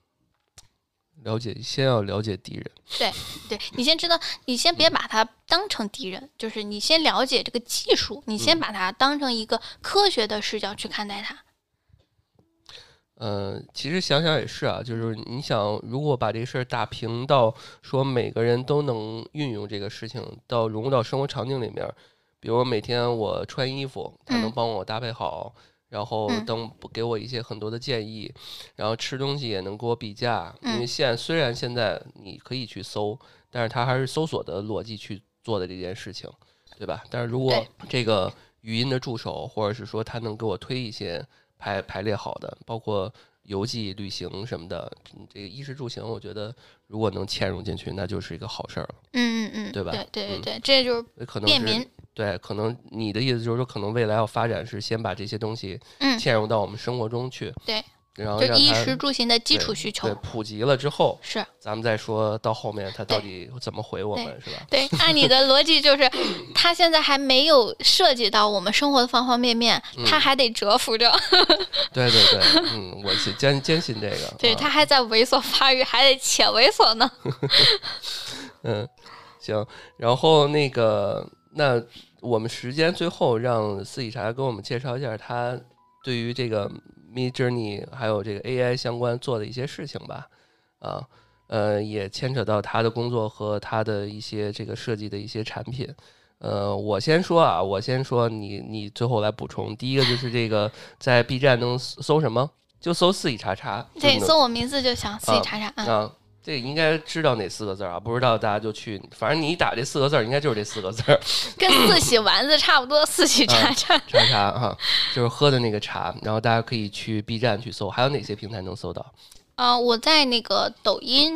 抖音视频号也有吧？抖音视频号都是同名的啊。对，然后大家可以那里面都有什么？有 Mid Journey 的一些 Mid Journey 的一些 AI 设计风格。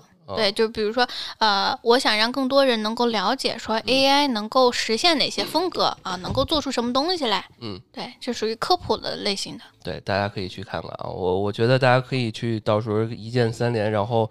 去催更啊！我估计大家找一点时间，瞬间就可以看没了。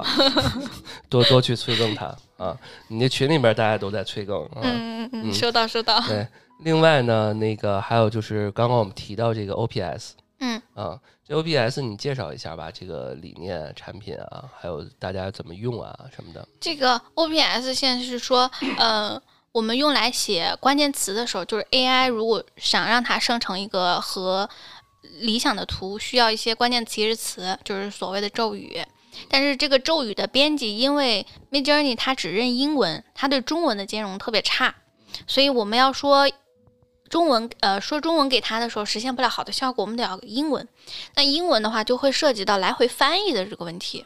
嗯，就是一边一边来回翻译，一边要组词。对，这种这种呃这种操作方式会比较混乱，也比较慢。所以 OPS 主要就是解决这个实际的使用 AI 的这个提示词的场景的编辑。那在这个编辑的时候，我们把这个中英文，哎，就是你打一个中文，我自动给你翻译成英文；你打个英文，我会自动把中文的名字给你显示出来，相当于是一个啊辅助性的工具。这个我还真试了，嗯，很准。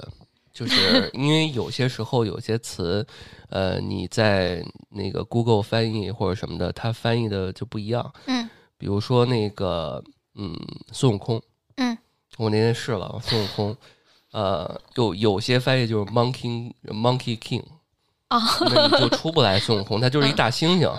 但是我看了一下，真正的孙悟空的翻译应该是悟空。对，中拼音是吧？就是悟空啊，你就你最后出来就是，然后我最后看一下咱们这个 OPS 是悟空，啊，非常准确。我们调的是那个呃腾讯云的翻译的接口啊，就是更了解，更了解中国人这个，对，更更本地化吧，更本地化。我觉得这个非常重要，嗯啊，然后再有就是它有一个提示词的词典，嗯，这个重中之重，大家卷的那一部分，对。然后这个我们不太一样，是我们提供了一个提示词库，这个库是属于我们预设的。但是呢，就不是很多人去卷这个提示词库嘛？我们觉得没有必要花更多的精力做一遍别人做过的东西。嗯，所以我们接了一个 Notion，就是说你自己想要把你自己庞大的整理完的词库接入到 OPS 里面，你就使用那个连接 Notion 的方式啊，我们也可以让你关联，把自己的库拿过来。所以现在能前台能看到的这些是你的是吧？提示词库是吧？对 对对。一看就是对头发很有追求，嗯，就是什么呆毛辫子，就特别无特别丰富啊，呃，然后我觉得提示提示词特别能给大家提供很好的思路，比如说质量啊，呃，它到底什么类型的画质。什么高清不高清，然后绘画的这个风格，因为刚刚其实提到，呃，我们这些大家弄不呃用不用，我觉得都可以了解一下这这些风格，比如好多的大师，这个在国外好像好呃都非常普及，嗯，他们都会把大师和一些呃嗯这种绘画的主呃风格。变成一种形容词的形式再跟你聊，嗯，所以这一块的文学方文化方面的认知，我们这边其实坦诚讲有点欠缺，对对，因为一部分是语言呀，一部分是教育问题啊之类的，对，然后所以通过这个方式，我们哪怕不生成，我们也可以了解到很多东西，对，这是构图啊、视角啊，然后包括一些命令，反正我觉得用完之后非常好，非常方便，嗯。啊，这其实是在呃我做图。呃，本来效率就提升基础上，然后让我这个效率更更加翻倍的一个很好用的一个利器。然然后到时候我也会把这个链接放到我们的那个 show notes 里面。我们做这个的出发点也是是希望帮这个用 AI 的人能够帮他更提效一点。提效，嗯，对，这个还会后续这个还会再增加是吧？要会，会那个会持续更新。嗯，太好了，嗯，好。然后还有一个可能跟我们今天这个没太大关系，就是我你可以介绍一下阅维。啊，你在做的这个项目，呃，这个公司，然后里边有一些产品，嗯，呃，我有的我用过，有的我没用过。你觉得最近在做的事情啊，还有一些值得可以跟我们分享分享，我觉得都可以给大家介绍介绍。嗯啊，我现在的那个 主业的话是在做那个月维，这属于我们一个创业项目。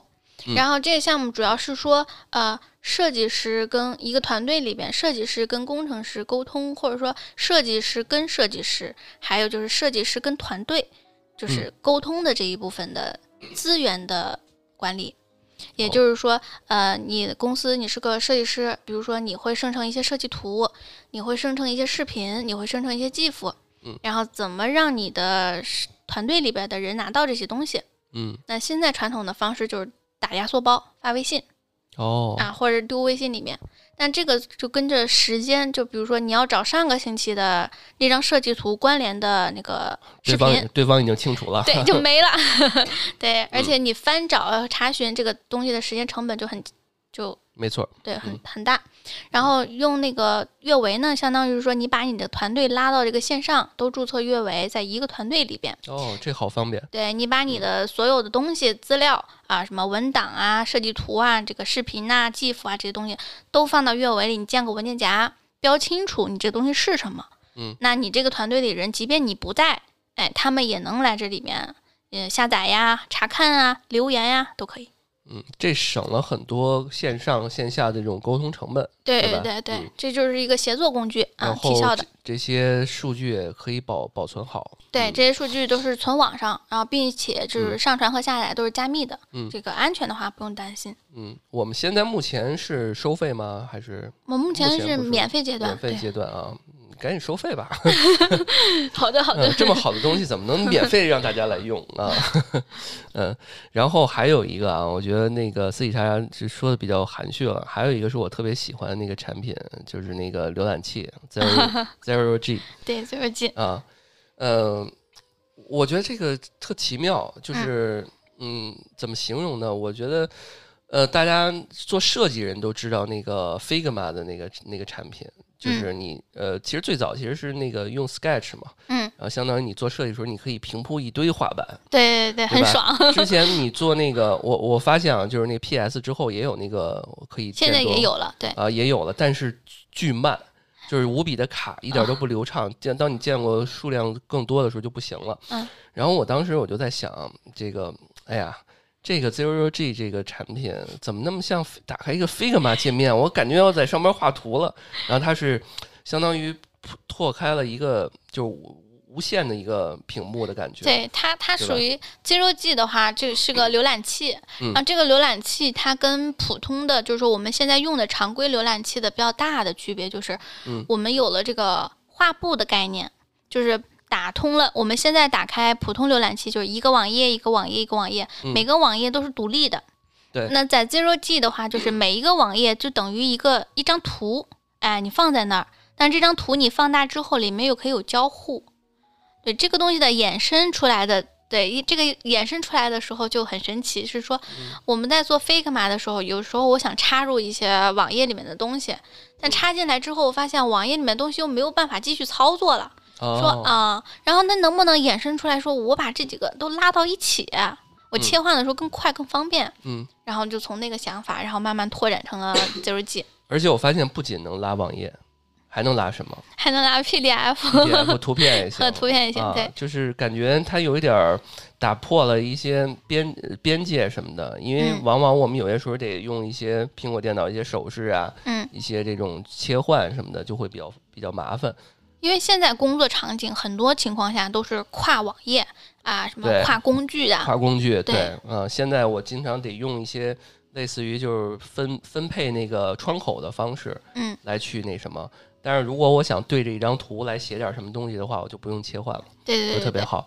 而且啊，大家知道我做播客有一个场景特别好用，就是我上传一些新节目的时候，我要一会儿打开这个网页，一会儿打那一个一个传。现在我可以四个网页全开平铺着传完这个，哎，画布摁着，而且。就是让我感觉我在做图，你知道吗？这种感觉，重新回归设计师身份。对对，就是有点这种，因为你还得按着空格去拉这个画板什么的，这种感觉啊，这体验其实我觉得挺玄妙的啊。呃，阅维的官网我也会发到这个 show notes 里面，然后大家可以去转一转。我觉得对于设计师和创意从业者来讲的话，呃，大家可以去，因为他们不仅刚刚我们介绍这些产品，嗯，啊，也有一些呃好的软件、好的工具，还有像四喜茶，还有一个周刊。其实我就正要说嘛，就是除了产品以外，我觉得四喜茶也在做很好的一些内容，包括刚刚我们说的 B 站，还有做的周刊嘛。啊，大家都可以去关注关注。对这个周刊的初初始点就是说，呃，我们每周每周一都会发一些设计的资讯和信息，包括一些比较新的素材。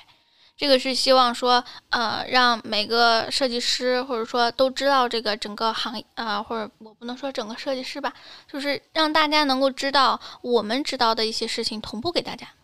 嗯嗯，对。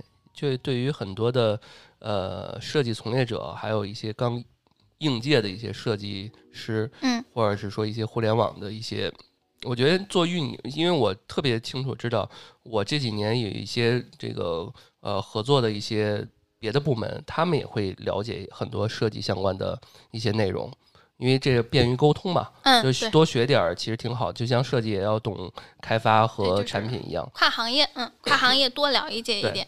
所以那个补充一句啊，就是四喜叉叉这个设计周刊，呃，其实不限于做设计本身的人去看，我觉得大家感兴趣都可以去看，我觉得可以拓宽一些这个认知的边界。嗯嗯，好，那本期节目我们差不多就聊到这儿，我觉得今天也快突破我们最长 这个节目的这个时间了，不知不觉聊到现在。对啊，行，然后也非常。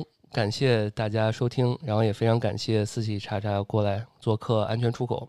回头那个有好玩的一些设计相关的类型的话题，呃，或者 AI 这个 AIGC 相关的，我我们可以再继续聊。好呀，好呀，好呀，嗯，行，那感谢大家收听，我们下期再见，拜拜，拜拜，拜拜。